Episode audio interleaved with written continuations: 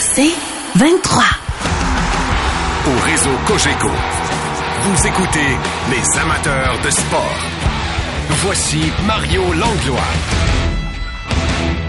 La Poche Bleue, une présentation de La Cage chez vous et TotoHebdo.net. Vous entrez maintenant dans la poche bleue, le podcast des deux chums. La formation de départ de Starting Lineup. Le numéro 40, number 40, Maxime Lapierre.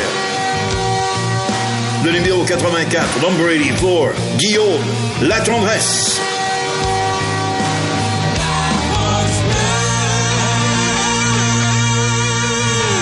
Les mercredis soirs, toujours attendus pour notre rendez-vous de la Poche Bleue Radio avec Guillaume et Maxime. Salut les boys, comment ça va? Salut Mario! Mario! Ah, ça va bien, ça va bien les gars. Vos trios sont prêts, vos paires de défense. Oh, oh, le, oh, club, que oui. le club est fait, là. Le club n'a pas besoin de camp, pas besoin de camp. Ça commence demain. Ben, c'est c'est combien? 75 gars, j'ai vu, ça se peut-tu? Hey, 72? écoute, ben, Ben, ça n'a pas d'allure. dire, Ils vont te savoir un nom, tu penses? C'est ça, comme d'une convention, je- d'un congrès, là? Je sais pas, mais je peux te dire qu'il y a à peu près 50 rêveurs. Ah, oui. On va mettre leur nom sur le casque. c'est le cas de le dire. Non, mais pour vrai, là, t'es un vétéran, tu vois ça, là, c'est comme, c'est, c'est pas un petit peu too much. 73, euh, 75, 73 joueurs. C'est du monde Ben, à la messe pour seulement six matchs préparatoires en plus. C'est beaucoup de monde, Mario, mais faut que tu fasses. Moi, je pense que j'ai pas de problème que tu en emmènes puis que tu fasses un groupe A, B, C puis que tu veuilles. C'est beaucoup là. t'en- on s'entend là-dessus, mais tu faut, faut que tu vides rapidement. J'ai pas de problème que tu permettes un rêve à certains puis Ok. que tu prennes au camp du Canadien qui vivent ce deux, trois premières journées là, puis peut-être les meilleurs dans les pratiques ou autres ou ceux que tu veux, tu leur donnes un anane puis après ça tu te gardes un. Tu sais, je pense que Martin Saint-Louis doit se garder un 3 à 4 matchs avec 50-75% de son alignement pour être capable de placer ses pions, placer ses affaires. Les deux premiers matchs hors concours, toutes les équipes, ça va être des gars de Ligue américaine, ça va être du on and off avec certains vétérans. Fait j'ai moins de problèmes avec ça, qu'on laisse le temps aux vétérans, une semaine, euh, une semaine pour se placer, puis après ça, on rentre comme du monde. Euh, fait tant- tant qu'on vide rapidement. Ouais, de mon côté, Mario, je, le vois de deux, deux façons totalement différentes. Premièrement, si tu es en reconstruction puis tu veux faire des analyses sur tes jeunes joueurs, je trouve ça cor- correct, comme Guillaume vient de le mentionner, quand même sur une courte période de temps. Par contre, si j'avais une équipe qui est aspirante à gagner la Coupe Stanley, je voudrais Sérieusement, je pense que je voudrais mon équipe dès jour 1 avec quelques joueurs d'extra pour jouer des matchs hors concours et donner des repos. Mais pourquoi pas commencer immédiatement à pratiquer l'avantage numérique, le désavantage numérique, les trios, euh, que les joueurs soient à l'aise sur la patinoire. Je trouve que euh, trop de temps, c'est mieux que pas assez. Là, c'est une équipe qui aspire à gagner. Par contre, une équipe comme cette année pour le Canadien, oui, c'est beaucoup de joueurs, mais en même temps, tu veux faire des tests pour savoir qui tu vas gagner, qui tu vas garder justement dans, dans toute ce, dans Ouais, la ouais. construction. Ouais. Première euh, sortie publique, première apparition de Martin Saint-Louis, là, à la veille de voir les gars la glace pour ce camp d'entraînement-là. Euh, bon, il est arrivé comme, évidemment, on- il est toujours en pleine forme avec quelques propos fort intéressants. à, à réfléchir, entre autres, sur euh, pour- à, à la suite d'une question posée par notre collègue Martin McGuire sur, tu sais, les chaises. Y a-tu de la place pour un jeune? C'est-tu à, à- à des vétérans Non. à sortir? Y a-tu une, une petite possibilité? Puis Martin, il dit, mais j'espère qu'il y a personne qui va être gêné là, de- d'essayer de voler une chaise. Je sais pas si ça vous remet dans l'état d'esprit que vous étiez quand vous avez fait vos camps respectifs, mais qu'est-ce que vous décodez de ça? Puis y en a-tu une porte ouverte pour, pour un jeune cette année, cette saison-là? Ben moi je considère Mario qu'il n'y en a jamais de porte ouverte. C'est vraiment à toi de, de passer à Ah. travers la porte ou de te trouver une chaise comme Martin Saint-Louis a dit.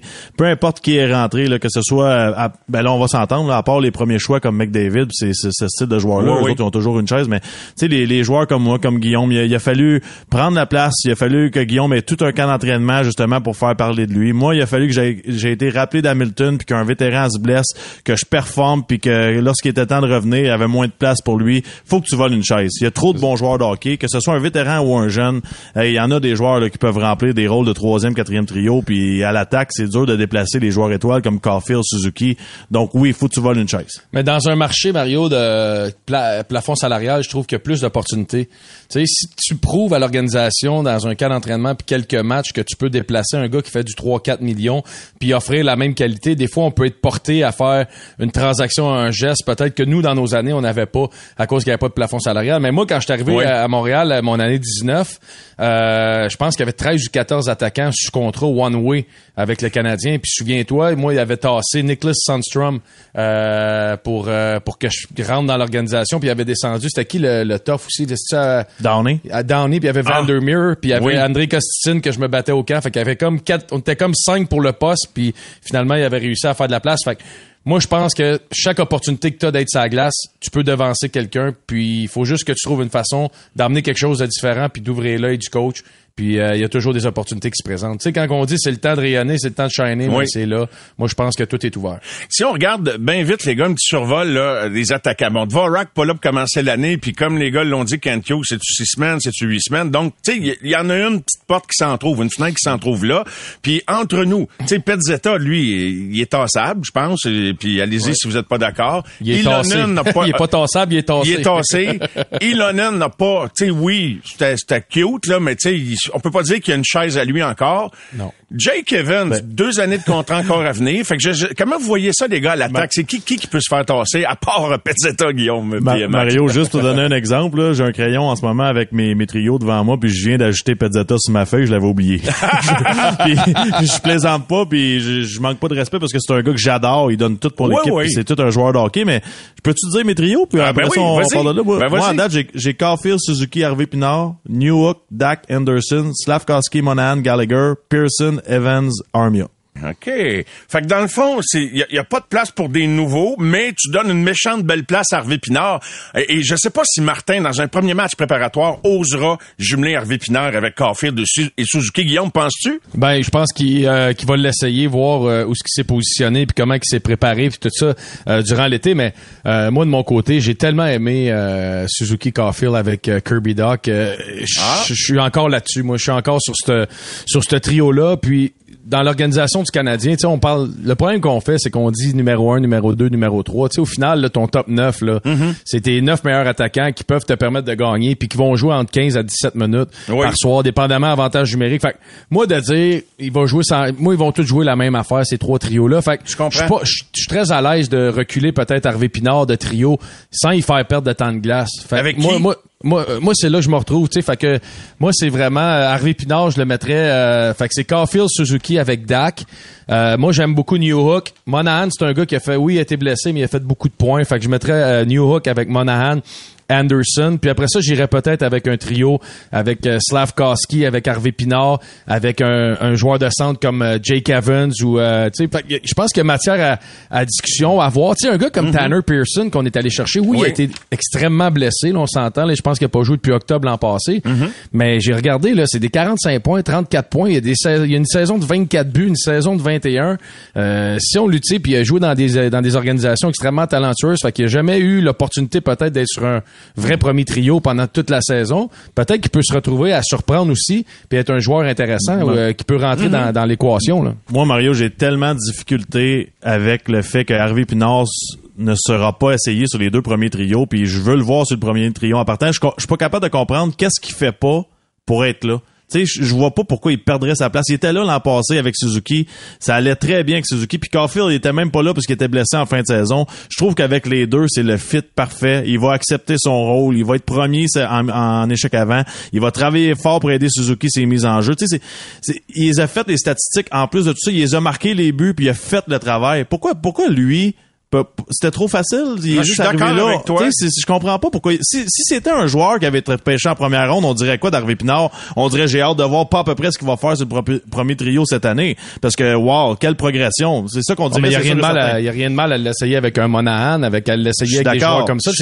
Pour moi, c'est pas de descendre plus bas. Il y avait une chimie avec Suzuki. Je suis d'accord, mais je pense que Kirby Doc, au niveau talent offensif, au niveau ce que ton premier trio peut t'apporter va t'apporter plus peut-être en début de saison du moins qu'un que puis je pense qu'Harvey Pinard va faire le travail puis il va y avoir certains matchs qui vont être sur ce trio là mais moi je le vois pas comme une démotion de dire Harvey Pinard commence sur euh, le troisième ou le deuxième trio comme j'expliquais tantôt moi en enlevant Dak au, du centre je pense que tu viens d'enlever un trio ben c'est sûr que tu enlèves un gros morceau. Si tu mets Dak, comme Guillaume le suggère, de, le ramener avec Suzuki Caulfield, euh, moi, moi, ce que j'aimerais voir, c'est que s'il joue avec Suzuki, c'est sûr que c'est le gros fabricant de jeu de l'équipe, mais ça va en prendre un autre. C'est-tu Dak, l'autre fabricant de jeu? Parce qu'Harvey Pinard, avec le gars qui sait où, mettre la rondelle au bon moment, parce qu'Harvey Pinard sait où être au bon moment. Fait que j'espère qu'offensivement, on va, on va exploiter ce qu'il nous a présenté comme potentiel la saison passée, les gars. Ouais, puis mais on s'entend aussi, Mario, qu'il faut créer des...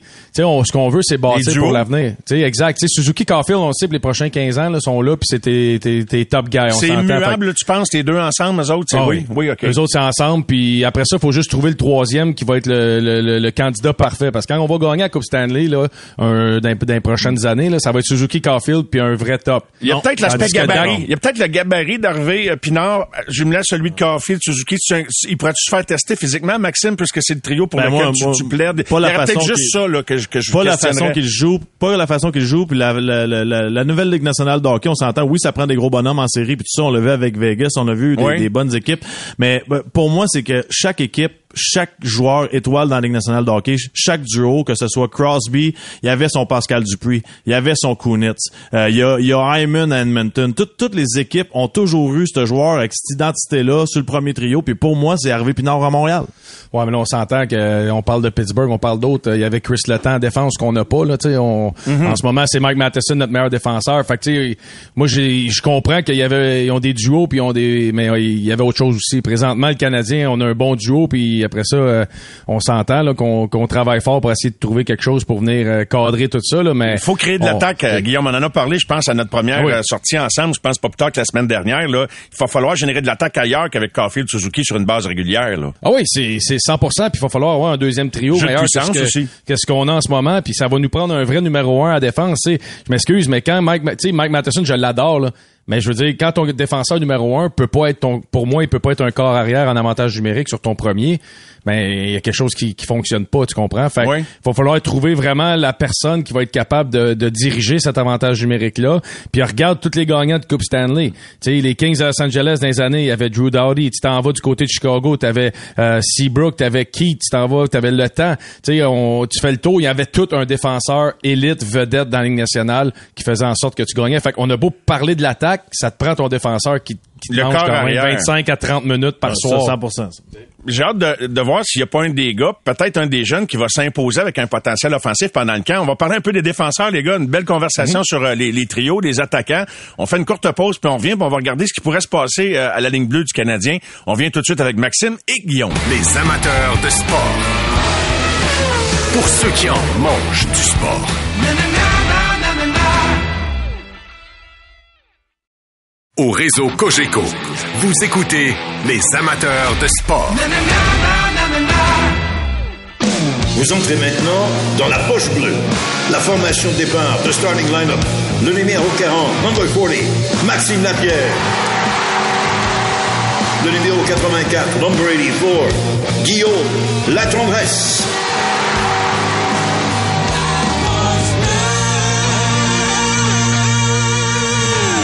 Revoilà avec Maxime et Guillaume à la Poche Bleue Radio. Les gars, pas mal intéressant de parler des possibilités en attaque. À la ligne bleue, euh, diriez-vous que tout est déjà joué sur le tableau dans, le bureau du coach? Là, que, y a-tu de la place pour un nouveau? Y a-tu de la place pour une recrue? Ou le défenseur, on est plus prudent, c'est Laval, puis euh, prends ton temps, puis développe-toi. Euh, ben, je pense qu'un peu comme à l'attaque, euh, t'as toujours l'opportunité de prendre une place. Tu puis quand tu regardes la défensive du Canadien, ok, Matheson, Savard, c'est correct. Euh, c'est réglé. Euh, Jack c'est réglé aussi. Puis après ça, euh, pour moi, t'as trois postes. Tu sais, Kovacevic est très bon, mais c'est un gars qu'on a pris euh, au balotage. Caden Goulet, pour moi, euh, ah oui, Caden Goulet, est-ce que je l'oubliais, je me mélangeais avec Harris. Un gars comme Harris est délogeable quand même, même si c'est un jeune qui a gagné sa place dernièrement. Pour moi, c'est pas un gars qui dit c'est mon premier dans cinq ans pour gagner. Tu sais, fait que t'as- quelques postes, là, comme je disais, qui sont assurés. Là. T'en as quatre, mettons. Fait que t'as un deux places pour rentrer des jeunes puis essayer de faire de la pression sur les autres. Moi, je suis d'accord. Euh, les, les quatre, euh, tu peux pas bouger. C'est Matheson, Savard, Jacky, Goulet. Euh, J'ai hâte de voir justement ce qui va se passer avec Jacky cette année parce que lui aussi, il est très jeune encore puis il peut s'améliorer. Puis pour moi, c'est un joueur qui est difficile à remplacer. Des Jacky, là, t'en trouves pas dans toutes les équipes de la Ligue nationale de hockey. Puis c'est rare un gars qui est quand même bon avec la rondelle, qui patine bien, qui joue physique, qui sait se battre. Tu sais, même si c'est pas un joueur étoile, c'est un joueur de rôle très très important dans une organisation. Puis je pense qu'il est très bon dans le vestiaire aussi de ce qu'on entend. Donc euh, pour moi, euh, il est- tu peux pas bouger Jacky. Il reste deux, deux postes, puis j'ai hâte de voir ce qu'on va faire avec Mayu, Randbacker, puis Barron. Tu sais, c'est, c'est tous des jeunes défenseurs droitiers. On a besoin de défenseurs droitiers dans l'organisation. On a juste Savard jusqu'à maintenant là, dans, dans l'alignement qui est confirmé, mettons. Là. Puis, tu sais, on en a discuté un peu la, semaine dernière, Oui. mais le fait que Slavkowski a eu sa chance de jouer immédiatement, on est dans, en reconstruction, c'est le temps de donner du temps de glace à des jeunes, c'est le temps d'accepter les erreurs puis de les aider à, à jouer là, librement dans leur tête, là, tu sais, de se dire ce soir si je fais une erreur, ben c'est pas à cause de moi qu'on fera pas une série là, mettons là, on va être, on va être clair là-dessus. Mayu puis Ryan Backer, c'est des bons joueurs de hockey. Les deux ont des gros gabarits, sont capables de jouer. Si il y en a un des deux qui arrive prêt pour le camp d'entraînement, je vois pas pourquoi ils ont pas d'affaires dans l'alignement. Surtout Ryan Backer, qui a déjà joué professionnel, qui a eu des bonnes statistiques en Suisse, à Cloton. Puis tu sais, pour moi, je veux rien enlever à la Ligue suisse. Puis tu sais, Mario, j'adore cette ligue-là, puis c'est un très très bon calibre de jeu. Mais je pense pas que ça se rapproche du, du style de jeu nord-américain. Je pense pas que c'est c'est ce que tu vas voir dans la Ligue nationale de hockey. Puis je veux pas qu'ils s'en retournent là-bas prendre les mauvaises habitudes d'une certaine façon, de juste patiner sur une grande glace, puis de faire des jeux faciles parce que tu as plus de temps, plus d'espace, puis c'est pas un style de jeu physique. Je veux le voir ici, moi, s'il est capable de suivre la, cadence dès le début du camp d'entraînement. Sur l'hypothèse qu'il gradue tout de suite dans la Ligue nationale, tu sais, les défenseurs... Tu sais, regarde Simon Nemec avec les Devils du New Jersey, il a joué une année complète l'an passé dans les ligues mineures. Tu sais, j'ai rien contre la possibilité, mais en position de défenseur. Puis l'autre aspect que je ferais valoir si j'étais à table en train de, de, de jaser d'une discussion comme ça, à prendre sur ces gars-là, euh, Maxime et Guillaume, c'est l'affaire que j'essaierais de gérer aussi, c'est que plus vite t'es, t'es, t'es, t'es fait monter, plus vite tu vas, tu vas falloir que t'es payes aussi. T'as, t'as pas peur de mener que ça coince par rapport à cet aspect-là. T'es, pas mieux de le donner une autre année peut-être, euh, peu importe à Laval ou en Europe dans le cas de Ryan Backer Ben- ou à Laval dans le cas de Mayou. Puis, tu sais, Ouais. autrement dit, quand tu vas commencer à les payer, ils vont vraiment être au niveau de la Ligue nationale. Tu ne paieras pas pour se développer dans la Ligue nationale. Mais je tiens, je tiens à mentionner, Mario, que j'ai aucun problème à développer les jeunes, que ce soit dans la Ligue, América- dans la Ligue américaine et en Europe. Mon, mon, ma question, moi, c'est Oui. s'ils sont prêts, je veux pas qu'on les envoie juste parce que c'était ça le plan. S'ils sont prêts, ils sont prêts. Mais Si moi, un- je pense qu'on se fait croire des fois que les gars sont prêts parce qu'on est Ouais. enthousiaste par rapport à la, à la, tu sais, à la beauté du potentiel d'un joueur. tu sais. Même, d'accord, euh, 100%. c'est- c'est là, c'est- je pense qu'il y a un piège parce que veut, veut pas quand un jeune est bon dans un camp, il sème l'enthousiasme. Puis là, ben, il y a comme un effet boule de neige. Tout le monde veut le voir. Puis let's go, il est prêt. Mais boy, tu sais, tu le sais que le calibre du camp d'entraînement.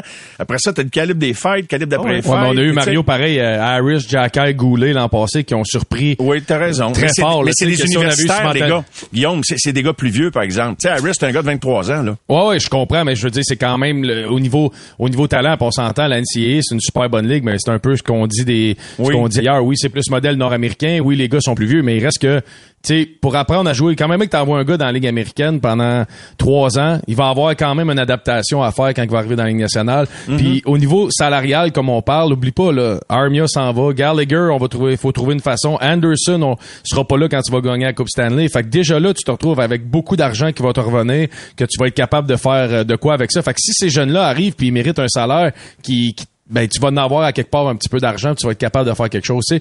On, moi, je pense qu'on ajustera ce problème-là. Si si Mayu est trop bon, puis il faut le payer plus cher, mais c'est un méchant beau problème, puis c'est une méchante belle affaire à régler. Au lieu de penser à l'inverse. S'il est prêt à jouer, puis il est prêt à performer, puis tu nuis pas dans son développement, ben moi j'ai pas de trouble à ce qu'on à ce qu'on lui donne. Fait que ces deux jeunes-là, il y a pas de bonne y a pas de bonne réponse pour moi.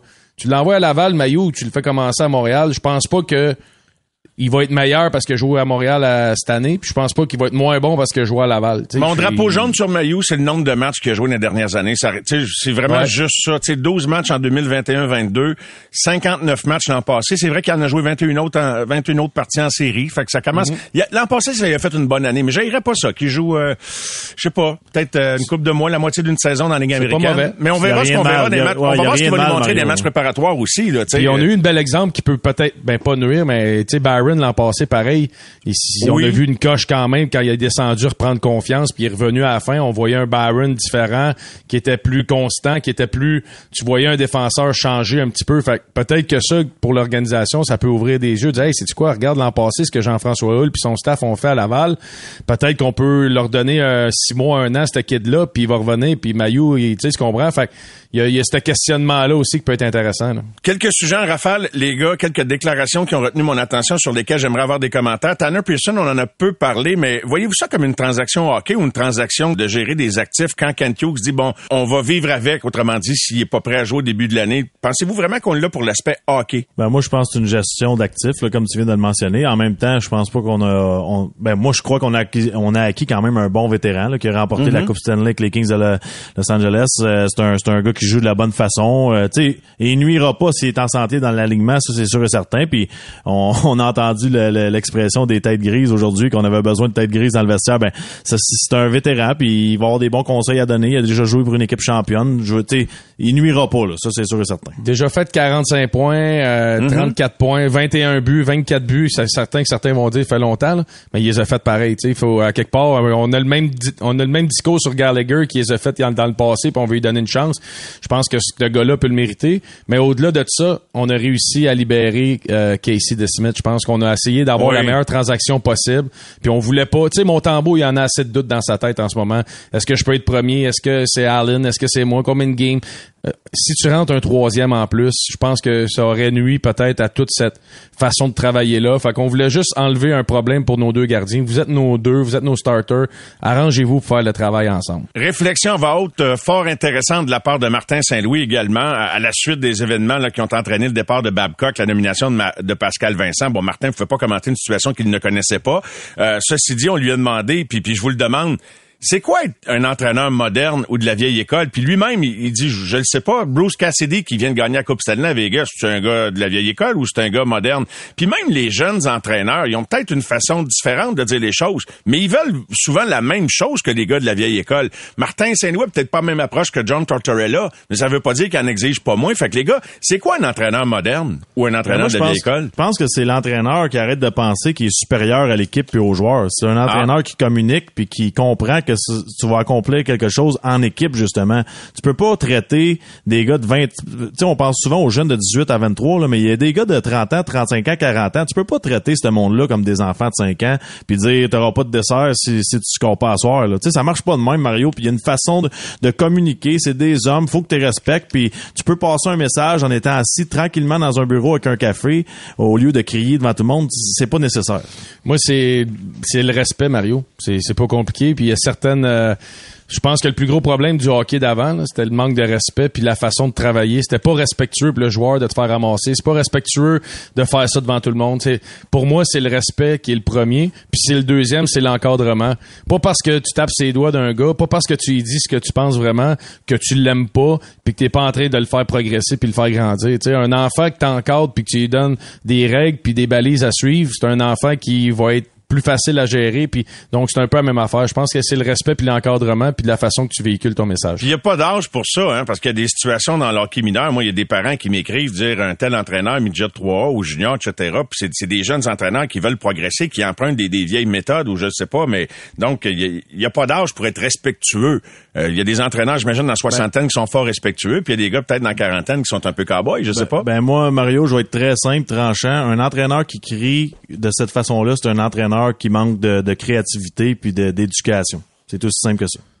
moi je suis d'accord avec Max mais j'ai une vision euh, il y a une différence entre ce que Babcock a fait face à humilier un jeune face à fouiller dans des informations privées. Puis il y a une différence entre un jeune entraîneur midget 3 qui a peut-être 24 25 26 27 ans qui a peut-être pas un bagage d'encadrement puis de professeur d'école pour gérer une situation quand on demande de l'instinct quand on demande euh, de l'émotion puis ces choses là peut-être que ça peut arriver à certaines fois que le ton lève puis que tu fais des choses qu'après ça tu fais comme hey j'ai manqué là-dessus, j'ai pas été correct parce que justement, la Ligue Midget 3, c'est elle de l'apprentissage pour les joueurs et de l'apprentissage pour les entraîneurs aussi. Puis des fois, on l'oublie. Fait que dans un monde d'instinct, d'émotion, le hockey, c'est ça. Ça se peut que des fois, il y a certaines situations qui soient un peu off-limit, mais ça fait partie de l'apprentissage, je pense, de tout le monde. Euh, les gars, c'était une belle demi-heure. Merci bien gros. Puis euh, j'ai même pas eu le temps. Vite fait, Maxime. Hier, Guillaume dit que Joshua Roy va jouer au moins un match avec le Canadien cette année. Il pourrait-tu causer une grosse surprise, forcer la main du Canadien cette année pour plus qu'un match en terminant? Ben, je pense que oui. Puis, tu sais, dans- son cas aussi, on n'est pas pressé, mais j'ai vu des belles choses en dernière année de sa part. Euh, c'est un gars qui se comporte bien, qui est très talentueux, puis il travaille fort aussi. On embarque dans le Josh Wagon. oui, monsieur. Le chèque est dans mal, les boys. Merci beaucoup. Bonne soirée. Salut, Mario. Salut, Mario. Salut, les gars. C'était la Poche Bleue Radio avec Maxime et Guillaume.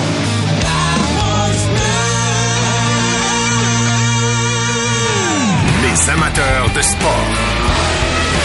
Pour ceux qui en mangent du sport.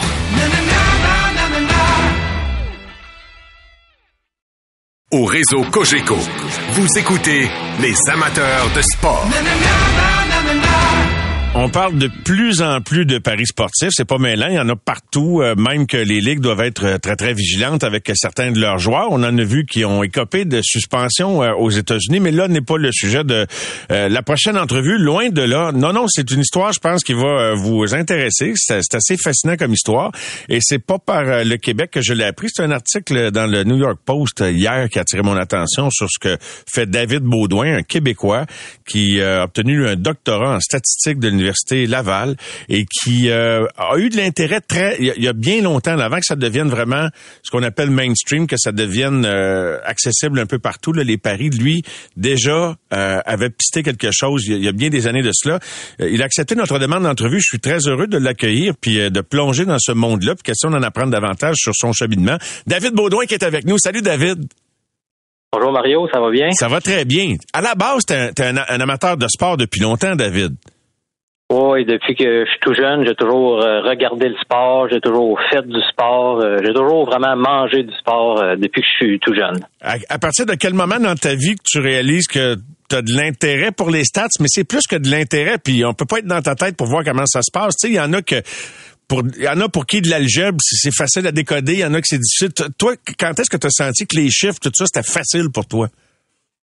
Ah, ben déjà, dès le primaire, j'étais pas mal euh, bon en maths. Donc, évidemment, quand on est bon dans un domaine, souvent, on vient y prendre goût. Fait que j'ai toujours euh, beaucoup aimé les maths. Puis, étant donné que j'aimais le sport aussi, ben, je suis, j'aimais ça regarder les stats, notamment quand je suivais les expos. C'est sûr que le baseball, c'est un, un sport avec beaucoup de statistiques. Donc, euh, ça a beaucoup contribuer à mon intérêt envers les stats et le sport. Au point d'aller étudier à Laval, en, je savais même pas qu'il y avait un programme en statistique. C'est exactement ça le programme ou pas tout à fait?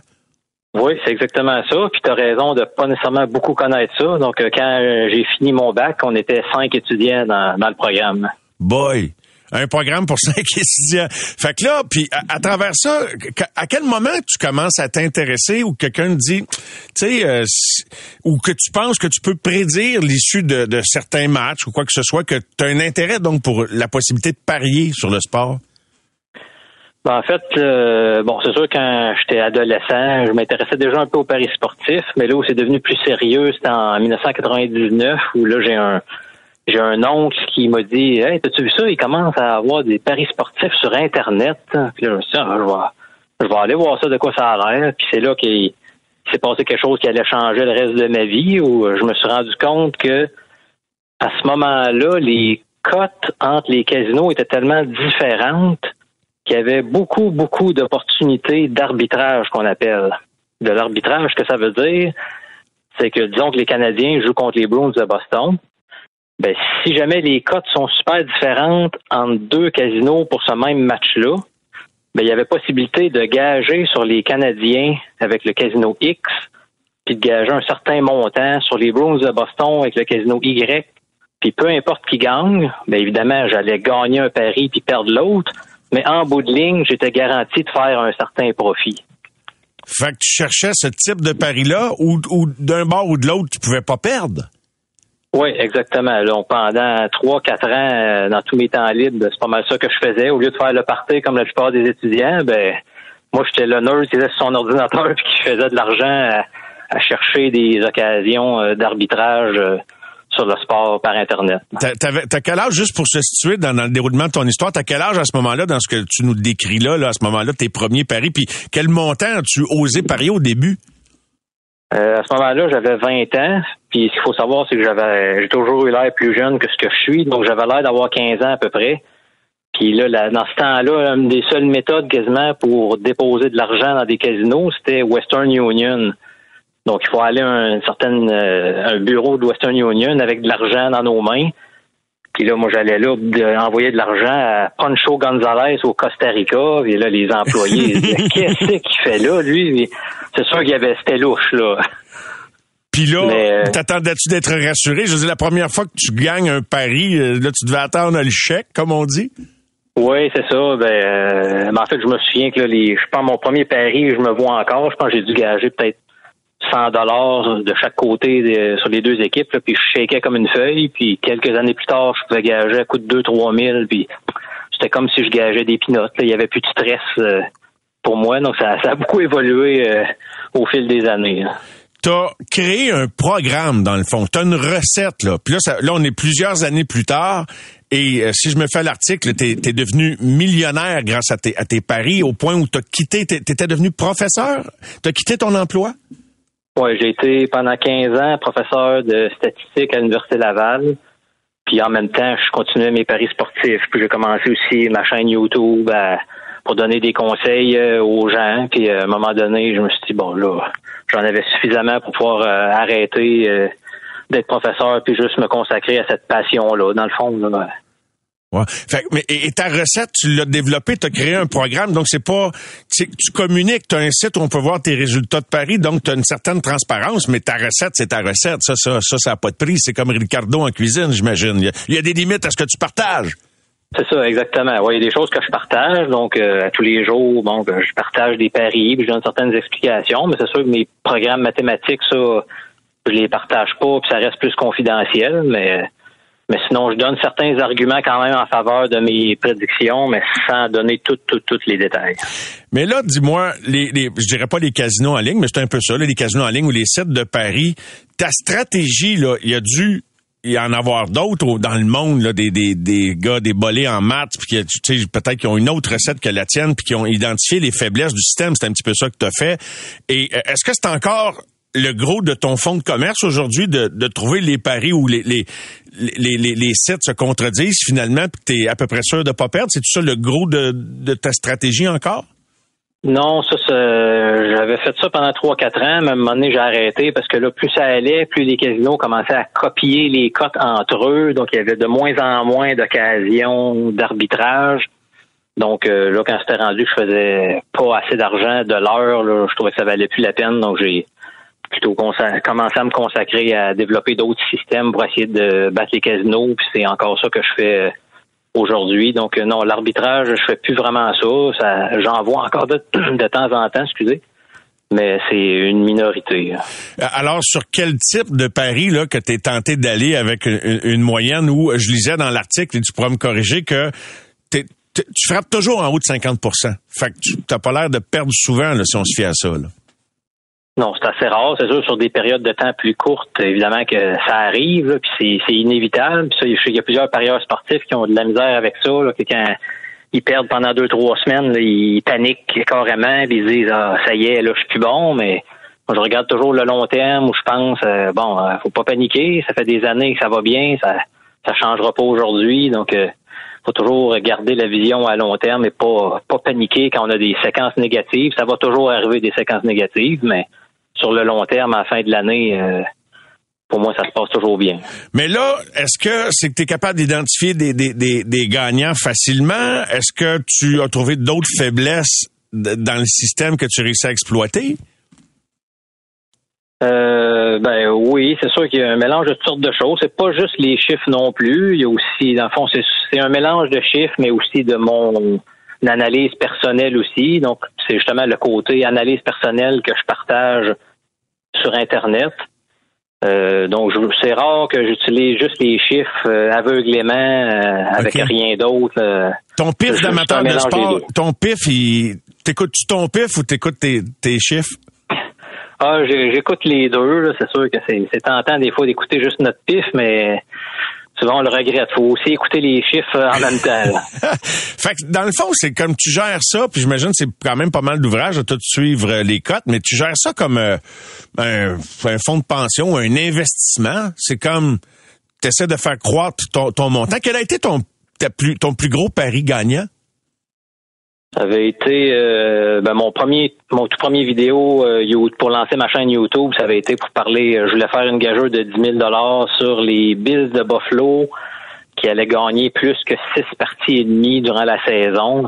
J'avais plein. À ce moment-là, ça faisait 18 ans que les Bills n'étaient pas bons.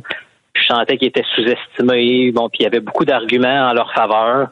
Je me suis dit, ça serait une bonne façon de lancer ma chaîne YouTube où je pourrais donner tous mes arguments puis montrer mon voyage dans l'État du New Jersey pour aller faire mes gageurs parce que par Internet, gager 10 000, là, ça se fait pas trop. C'est, c'est rare que les limites sont aussi élevées. Fait que j'ai montré mon voyage. Je suis allé au Sportsbook euh, FanDuel au stade MetLife à New York. Puis ils m'ont dit, ah non, 10 000, c'est trop. On accepte juste 2500. Puis Après ça, il a fallu que j'aille à un autre casino.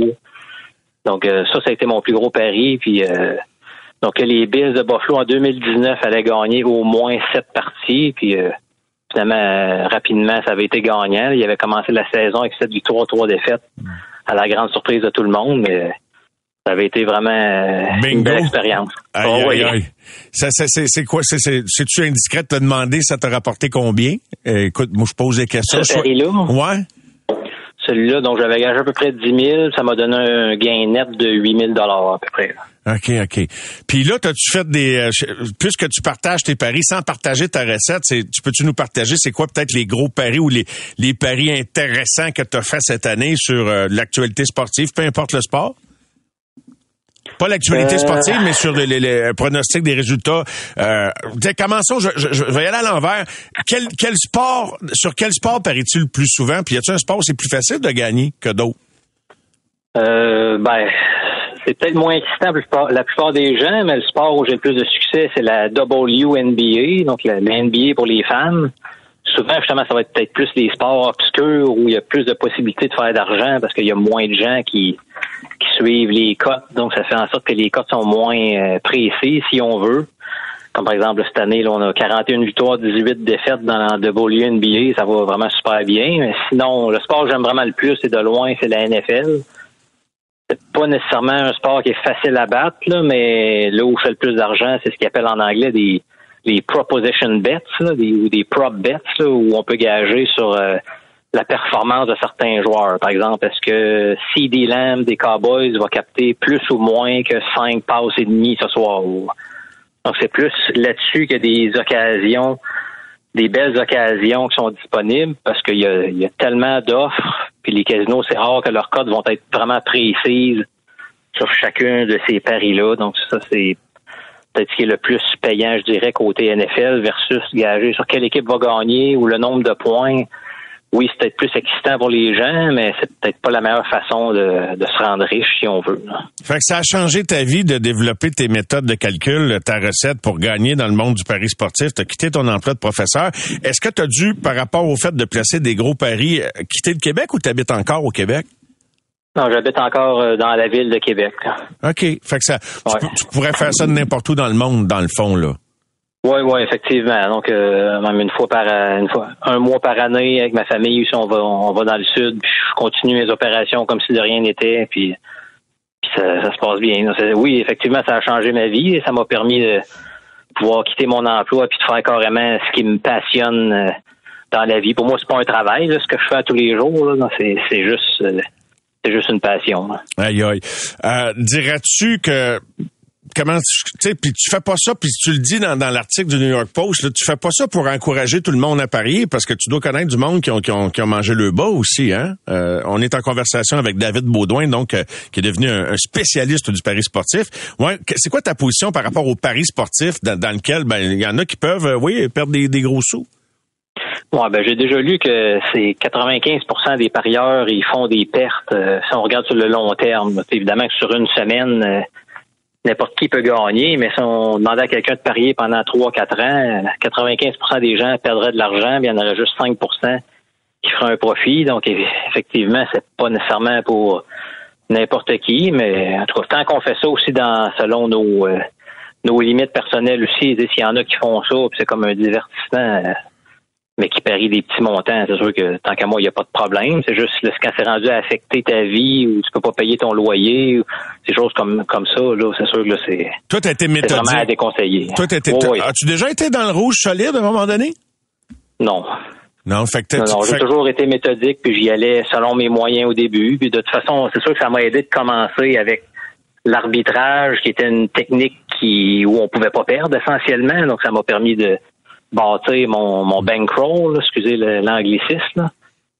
Est-ce que tu euh, peux la- devenir un parieur vedette? Est-ce que ça t'ouvre des, des perspectives? Est-ce que tu été euh, sollicité par des, des, des casinos en ligne ou des, des sites de paris pour devenir euh, une, une personne, une célébrité du domaine du pari sportif? Non, ben, j'ai beaucoup de demandes de casinos qui veulent, qui voudraient que je dise que je fasse la promotion de leur casino dans mes vidéos, mais ça, je les, je les refuse tout le temps. là. Je veux pas, euh, je veux pas promouvoir certains casinos en particulier.